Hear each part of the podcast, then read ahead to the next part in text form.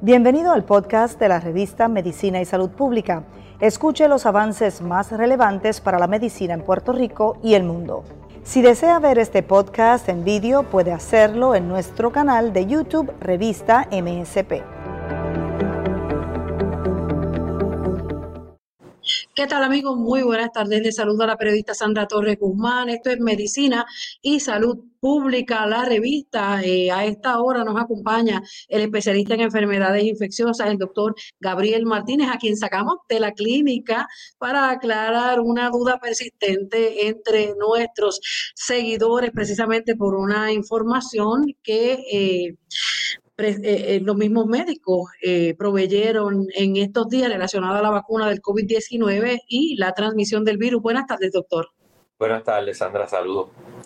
Doctor Gabriel Martínez, nos había informado en estos días y al igual también otros especialistas en Puerto Rico en enfermedades infecciosas de que han tenido hospitalizaciones por COVID-19 de pacientes que han sido vacunados ¿Cuál es la, cuál es la realidad? Porque hay, personas que eh, están compartiendo esta información para eh, evitar y también fomentar a que la gente no se vacune contra el COVID.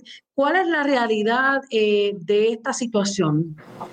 Bueno, la realidad es que pues obviamente las vacunas, como siempre hemos hablado, eh, son un armamentario más que tenemos en contra de la defensa del COVID, ¿verdad?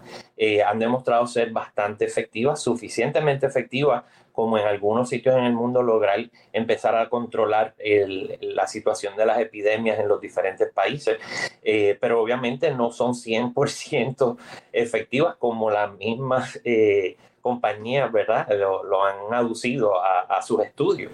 Eh, tenemos, por ejemplo, yo les he mencionado que he tenido casos, sí, de vacunación la gran mayoría de los casos que hemos tenido, obviamente, con toda probabilidad lo que tienen probablemente es el primer set de vacuna, pero se han visto casos con la segunda vacunación. De hecho, estados como Michigan, Washington ya están haciendo sus reportes eh, que son un menos de un 1% de que se llaman los breakthroughs en, en vacunación, que aún vacunados pues pueden desarrollar la infección. Obviamente no es un por ciento considerable. Eh, que se sigue sumando a la información de los estudios que le dieron los EUA o los Emergency Use Authorizations a las vacunas que tenemos disponibles, como la de Moderna, Pfizer y Johnson Johnson. Eh, pero sabemos que esos, esos estudios no se diseñaron originalmente para medir transmisibilidad, o sea, esa información va a seguir saliendo a través del curso de estas vacunaciones.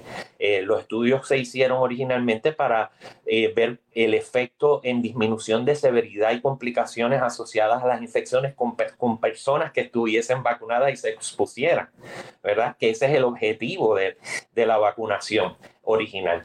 Eh, todo lo que tiene que ver con transmisibilidad, pues lo vamos a seguir viendo según se acumule data.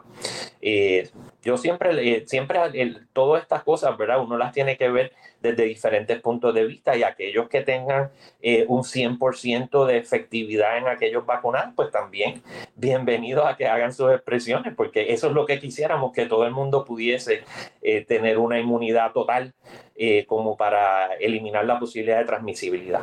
De hecho, se estableció desde un principio que tanto Pfizer como Moderna eh, tenían hasta un 90 y pico por ciento de, efectividad. La de Johnson Johnson, que es una sola dosis, tiene eh, una efectividad menor. Pero aún así, eh, se recomienda a la persona que se vacune. La vacuna no va a evitar que se contagie. ¿Qué podemos hacer y, que, ¿Qué, ¿Qué, realmente, cuál es el escenario al que nos podemos enfrentar cuando nos vacunamos contra el COVID? Yo, sinceramente, yo exhorto a, todo el que pueda tener acceso a su vacunación que se vacune, porque eh, volvemos a repetir, ¿verdad? El, el, el objetivo es minimizar complicaciones asociadas a una posible infección en caso de que la persona estuviese vacunada y se enfrentara a alguien positivo y por mala pata dentro de esa vacunación se infectara, pues obviamente minimizar síntomas y complicaciones como son hospitalización y muerte, o sea, mortalidad, morbilidad.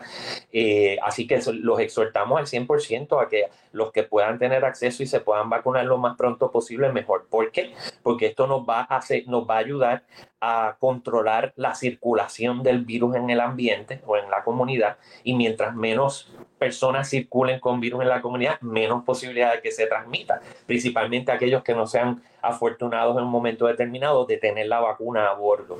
Eh, el mensaje que llevamos de lo de la vacunación no es por la efectividad de la vacuna, es que no se lleven esa falsa sensación de que una vacuna es 100% efectiva en evitar que se infecten o que puedan transmitir eh, virus eh, infeccioso ¿verdad? a otras personas. Eh, que, es lo más importante, el, el, el hecho de que la vacuna es un armamentario más y a lo que toda esa inmunidad se puede acumular para que menos virus circule en, el ambiente comunitario. Mientras tanto, tenemos que seguir tomando provisiones porque existe la posibilidad de que con todo y vacuna tú te puedas infectar eh, y puedas desarrollar síntomas. ¿Cuán severos puedan ser? Puedan llevar mortalidad, pues mira, lo que, lo que sugieren los estudios preliminares es que no, que no debe de haber una mortalidad mayor, pero no la precluye, no la, no la elimina. ¿verdad? Y como siempre hemos dicho que, que, hemos tenido esa experiencia desde un principio, tú y yo, que siempre lo hemos hablado, eh, esto es una ruleta rusa porque aunque sea un 1%, tú no sabes si tú vas a hacer ese 1% en excepción. Así que en lo que la chava y viene y lo que más data va saliendo y mientras más personas se sigan vacunando y estemos viendo la, la inmunidad de rebaño que vaya aumentando, pues lo más sabio es que para que no caigas en ese por ciento de exclusión y te seas de mal afortunado, te sigas protegiendo con las medidas que sabemos que son efectivas. Usted vio un caso, así es, doctor Gabriel Martínez, usted vio un caso eh, aquí en la, en la región de Ponce de una persona que completó sus dos dosis de, de vacunación y, y, aún así resultó eh, contagiada con el COVID-19. Eh, hemos visto en la comunidad, ¿verdad? Personas que han, eh, que han tenido esa, ese tipo de experiencias, principalmente los referidos que me hacen otros compañeros, eh, no tanto en hospital, la, la, parte de hospital, los que más hemos visto, yo te podría hacer, son los que tienen ya la vacunación, por lo menos la primera a bordo, ¿verdad? Que son los menos afortunados en términos de desarrollar tal vez una inmunidad suficiente, como sería completando sus dos dosis, a pesar de que la data eh, clínica que hay de estos estudios es que con la primera vacunación ya la efectividad es bastante buena, se acerca por lo menos a la misma vacunación de las, del shot de la Johnson Johnson, que es un 60 y pico por ciento. Eh, o sea que, que sí, que los, los, casos en la comunidad y los casos intrahospitalarios de personas que ya han iniciado sus vacunas se, se están viendo. Y en lo, que el, en lo que se toman provisiones y sepamos más data de cómo nos vamos a comportar aquí en Puerto Rico, pues lo, lo más sabio es que sigamos utilizando las medidas de, de contención, distanciamiento, eh, higiene y obviamente el uso de mascarillas y protección. ¿Se debería hacer una prueba antes de, de vacunar a las personas? Porque pues todavía existe la duda. En, en, en, pruebas de qué tipo? De si la persona está, estuvo expuesta o no expuesta. No necesariamente hacerlo por regla general, eh, hacer una prueba puede ser de antígeno, que está rápido, antes de, de vacunarse, para entonces tener una, un escenario un poco más real de lo que puede estar ocurriendo, porque al no saberlo, nos dicen los mismos especialistas que la cantidad de, de pruebas ha disminuido considerablemente eh, de gente que tiene una, una falsa seguridad por, por, tener la vacuna o porque ya está la vacuna, aunque todavía no les haya tocado la inoculación en, específico, y otras porque... Eh, piensan que ya están llegando a la meta que es la vacuna y en tanto si estoy enferma eso me va a proteger. ¿Cuánto, cuánto una persona puede ser que, que esté puesta y no lo sepa? Porque no necesariamente un escenario de trabajo o su escenario de vida jamás va a pensar que se va a infectar. Eso es correcto. Epidemiológicamente, eh, probablemente si la, la, pregunta la hagamos a, epidemiólogos, te van, la, la, contestación que te darían probablemente es que sí, que mientras más personas sientan, más conocimiento tenemos de lo que hay circulando en la comunidad. Eh, y esto pues nos puede llevar a tener una idea de hacia dónde nos dirigimos con la vacunación y a dónde estamos parados, ¿verdad? Eh, ahora, desde el punto de vista costo-efectividad, disponibilidad de pruebas, etcétera, pues ahí es que habría que sopesarlo, quiénes tienen esa disponibilidad, quiénes no. Eh, en cuanto a, a pruebas, por ejemplo, eh, pre y post vacunación, lo que sí sabemos es que muchas veces no nos van a dar una idea de si la persona tiene la indicación o la indicación para vacunación, porque sabemos que tanto las todas, por lo menos la de Pfizer y la de Moderna, sabemos que tienen indicación inclusive para personas que estén infectadas activamente con COVID eh, y se pueden utilizar inmediatamente post se desarrolle, se, se elimine el síndrome, o sea, desaparezcan los síntomas. Hay quienes promulgan que puedan, se puedan vacunar inclusive hasta tres meses posterior a la vacuna. Eso eran las, las recomendaciones iniciales de la vacunación cuando todavía teníamos, teníamos una producción más baja y no había acceso a la vacunación, por lo menos para poder completar las dos dosis. Como sabemos que la, el, el, proceso de generación de vacunas ha aumentado, eh, este, esto de los tres meses ha quedado en, pues, ha quedado un poquito rezagado, porque lo idóneo es que las personas tengan el boosting, de la, el, el, refuerzo eh, de la vacunación. Eh, Inclusive, sabes que, nosotros habíamos hablado anteriormente que habíamos detectado personas que estaban con una sintomatología, eh, eh, eh, bajaban su sintomatología o desaparecían y a las dos, cuatro semanas volvían a aparecer con sintomatología y no sabíamos si era un recrudecimiento de su, de su infección anterior o si era una reinfección con a lo mejor una cepa diferente.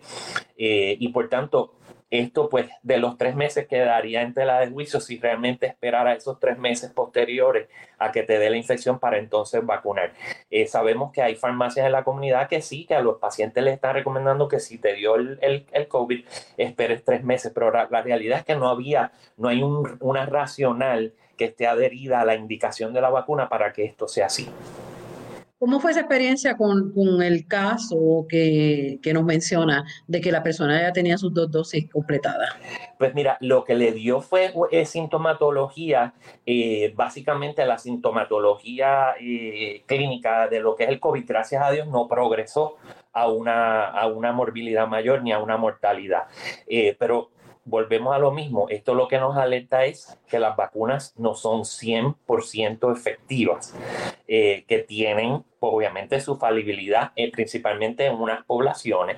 Y en las poblaciones que a nosotros nos preocupan son aquellas que a lo mejor no tienen un sistema inmunológico suficientemente sólido para poder desmontar una defensa adecuada tanto antígeno, anticuerpo como celular, para poderse proteger en contra del, del virus.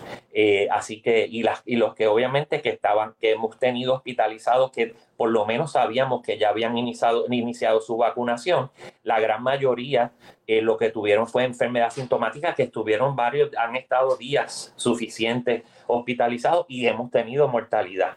Eh, o sea que con eso de la, de la vacunación, pues ante ese escenario, ¿verdad? De que tú puedes tener la vacuna a bordo, a bordo, sea una vacunación o tu vacunación completa, hasta que no tengamos más data de cómo esto se comporta en transmisibilidad y cómo de verdad, de verdad, el porciento de eficacia que puedan tener estas vacunas en la población general que esa información sabemos que el CDC la está acumulando día a día, igual la WHO y los eh, eh, centros de, los departamentos de salud de los diferentes países y estados han ido eh, recopilando esa información hasta que no tengamos un bulk de esa información o más información sobre eso, pues es bien difícil poder hacer conclusiones finales de cuán efectivas en transmisibilidad y en cuanto a disminución de las complicaciones de la enfermedad pueden estas vacunas ser. En una ocasión usted nos mencionó y realmente eh, bien revelador el hecho de que ningún síntoma causado por la enfermedad va a ser mayor, ningún síntoma de, eh, causado por la vacuna, ocasionado por la vacuna, va a ser mayor a la misma enfermedad. Eh, es decir, que si alguna persona, y nos había explicado en ese momento, yo creo que abunde sobre esto, que si una persona pues tiene algún tipo de sintomatología o reacción a la vacuna, quizá la enfermedad, los síntomas que le hubiesen dado, los hubiesen puesto, eh, los hubiesen llevado a un ventilador. Claro, eso, eso es lo que uno, uno tiende a traspolar, ¿verdad? Si tú te vacunas y tienes unos eh, efectos adversos asociados a la vacuna, eh, que puedan estar asociados principalmente a la reactogenia normal que se supone que tú tengas cuando te enfrentas a un antígeno o a un agente infeccioso, eh, si tú comparas vis a vis, lo que uno esperaría es que los síntomas y signos de que puedan estar asociados a la vacunación sean menores que la enfermedad. yo, por ejemplo, te hablé y les he hablado de, de mi experiencia. Yo tuve una reactogenia fuerte, eh, principalmente a la segunda vacunación. Eh, y me duró básicamente 48 menos de 72 horas. Eh, pero si eso yo lo traspolo a cómo yo hubiese probablemente reaccionado si me hubiera caído un COVID real eh, a mi sistema, eh, yo estoy seguro que no lo hubiera pasado nada de bien, nada de bien porque la, reactogenia que tuve ante el segundo challenge de vacunación, me duró, me duró más de 48 horas. Eh, y obviamente fueron síntomas, síntomas y signos inflamatorios, básicamente. Doctor, eh, finalmente una nueva exhortación ya el gobernador eh, dio ayer el visto bueno para que menores mayores, de, de personas mayores de 16 años puedan vacunarse a partir del lunes. Correcto. Eh, sí, mi, exhortación volvemos a lo mismo. Mientras más personas tengamos con sus vacunas a bordo, principalmente esa población joven que tiene la capacidad de estar asintomáticos pero transmitir principalmente a otras personas que puedan ser más vulnerables, eh, mientras más rápido podamos eh, alcanzar una inmunidad en ellos, pues obviamente mucho más va a bajar eh, la circulación del virus en, la comunidad. Y eso es lo que queremos. Mientras más baje la, circulación del virus en la comunidad, menos es la posibilidad de que nos enfrentemos a ellos, principalmente aquellas personas que todavía no tienen ningún tipo de, inmunidad y que puedan estar vulnerables a infectarse. Así que, eso es lo que básicamente sería la, lo que queremos, que es la, la, inmunidad de rebaño, que sabemos que tiene que ser muy por encima de un 60% y ya hemos hecho los cálculos, ¿verdad? Y, y se estima que debería ser muy cercana al 80% si es que queremos ver un cambio significativo eh, a nivel comunitario. Gracias, doctor Gabriel Martínez, especialista en enfermedades. siempre, Sandra, y a ustedes por la oportunidad. Bendiciones. Amén. Bendiciones a usted también. Bueno, esta es la revista de Medicina y Salud Pública. Síganos a través de las redes sociales en Facebook, Instagram y Twitter. Buenas tardes.